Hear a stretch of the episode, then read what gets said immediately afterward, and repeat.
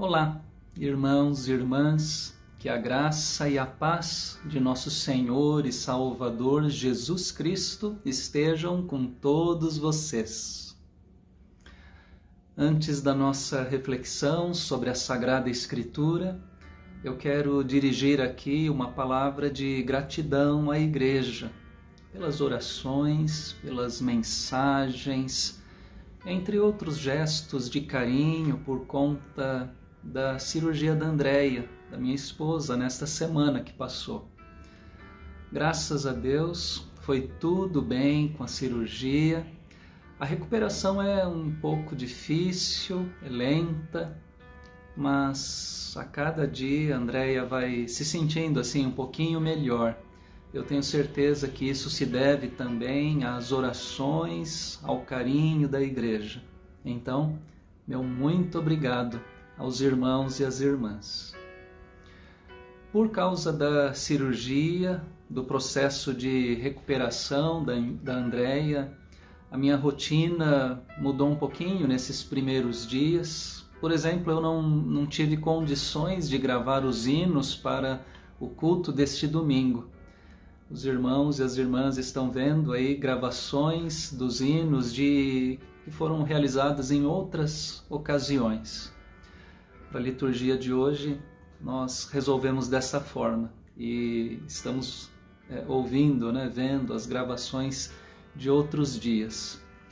Vocês também já perceberam que o cenário aqui hoje está diferente. Eu não estou na igreja, estou aqui na minha casa para ficar mais perto da Andréia nesse primeiro momento, estou gravando a prédica aqui de casa mesmo. Devagar as coisas vão voltando ao normal e a gente retoma a, a nossa rotina. Muito bem, para a nossa meditação neste dia do Senhor, eu tomo o texto do Evangelho de Marcos, capítulo 9 versículos 30 ao 37. O texto apresenta um momento de ensinamento de Jesus aos seus discípulos. Enquanto caminham pela Galileia, os discípulos conversam entre si. Chegam então a Cafarnaum. O evangelista Marcos assim registra em seu evangelho. Estando em casa, Jesus perguntou aos seus discípulos. Antes de ouvirmos a pergunta que Jesus faz aos discípulos, atentemos para esse detalhe. Estando em casa, Cafarnaum parece ser o lugar sede do ministério de Jesus. Em mais de um momento em seu evangelho, Marcos menciona que em Cafarnaum Jesus estava em casa. Talvez a casa pertencesse a algum de seus discípulos. O fato é que em Cafarnaum eles estão em casa. Nada como estar em casa Nesses poucos dias que eu passei com a Andréia no hospital, lá onde ela estava internada, nosso desejo era voltar logo para casa. Nada, nada como a casa da gente, a cama, o sofá, a comida da gente, nada como a nossa casa. Então eu fiquei pensando nas pessoas que passam semanas ou meses no hospital ou aqueles que têm que sair de suas casas por causa de guerra ou de desastres. Situação muito difícil ficar longe de casa. A casa é o lar, é o lugar da família, do aconchego, do repouso, da intimidade, da privacidade Jesus aproveita que agora estão em casa, no lugar propício para uma conversa íntima, para uma reunião privativa. Aproveita esse momento para um ensinamento particular. introduz a conversa com seus discípulos com a seguinte pergunta: Sobre o que vocês estavam discutindo no caminho? Enquanto caminhavam antes de chegarem em casa, os discípulos iam conversando, iam discutindo, provavelmente à distância de Jesus, pelas suas costas ou bem adiante, bem à frente. A pergunta de Jesus não significa que ele não soubesse o que vinham tratando pelo caminho. Muito pelo contrário. Jesus sabia muito bem. Marcos narra que os discípulos ficaram calados e nada responderam a Jesus com certeza ficaram envergonhados com a pergunta e o evangelista informa o motivo. Porque no caminho tinham discutido entre si sobre quem era o maior. Eis aí, irmãos e irmãs, o que dominava o coração dos discípulos naquele momento, cada um queria ser o maior, o mais importante. Tinham ambições, vaidades, queriam ser grandes, superiores, queriam alcançar prestígio, status social, quem sabe poder, riqueza. Isso mostra o quanto eles ainda não estavam entendendo bem o projeto de Jesus, o seu ministério, o plano, os valores do reino de Deus. Um pouco antes, um pouco antes dessa conversa dos discípulos pelo caminho, Jesus havia dito a eles: O filho do homem será entregue nas mãos dos homens, e estes o matarão. Mas, três dias depois da sua morte, ressuscitará. Eles, porém, não compreendiam isto e tinham medo de perguntar. Enquanto Jesus fala sobre entrega, sofrimento, morte, seus discípulos sonham e discutem entre eles sobre quem é o maior. O Mestre Jesus, com paciência, vai ensiná-los mais uma vez.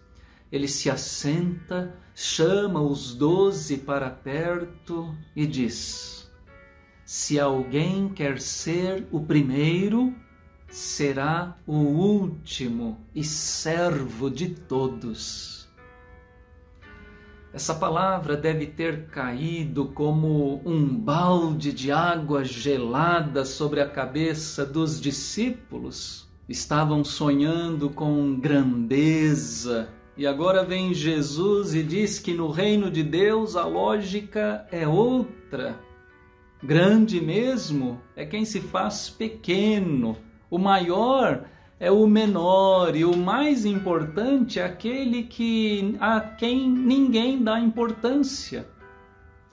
Com isso, Jesus os convida a renunciarem às suas ambições, às suas vaidades, seus sonhos de grandeza. O mais importante, o maior, o primeiro de todos é aquele que é servo diácono de todos. Nesses dias, lá no hospital, junto com a observei o trabalho das técnicas e técnicos de enfermagem, enfermeiras e enfermeiros, médicas e médicos, pessoas que faziam a faxina e serviam o alimento, café, almoço, jantar para os pacientes nos quartos. Graças a Deus, Andréia foi acolhida, atendida por bons profissionais, competentes, simpáticos, atenciosos, cuidadosos. Eu vi ali uma verdadeira diaconia, E fiquei pensando, estes, estes são os maiores no reino de Deus, estes, os que servem os outros, aqueles que assumem a posição de servidores, ainda que sejam líderes, aqueles que não se colocam acima de ninguém, que não querem ser os maiorais, mas que estão a serviço da vida. Estes são os maiores para Jesus. E para encerrar o ensinamento, o Senhor coloca uma criança no meio dos discípulos, toma nos braços, no colo e afirma: Quem receber uma criança tal como esta, em meu nome, recebe a mim. E quem recebe a mim, não é a mim que recebe, mas aquele que me enviou. A criança, nos tempos de Jesus, representava uma das figuras mais sem importância, marginalizada na sociedade. Mas Jesus, Jesus coloca a criança no meio, no centro. Ela é importante. E quem quer ser importante no reino de Deus precisa se tornar como uma criança e precisa receber acolher, cuidar da criança. Olha aí o serviço, pois a criança, o pequenino, representa a Jesus.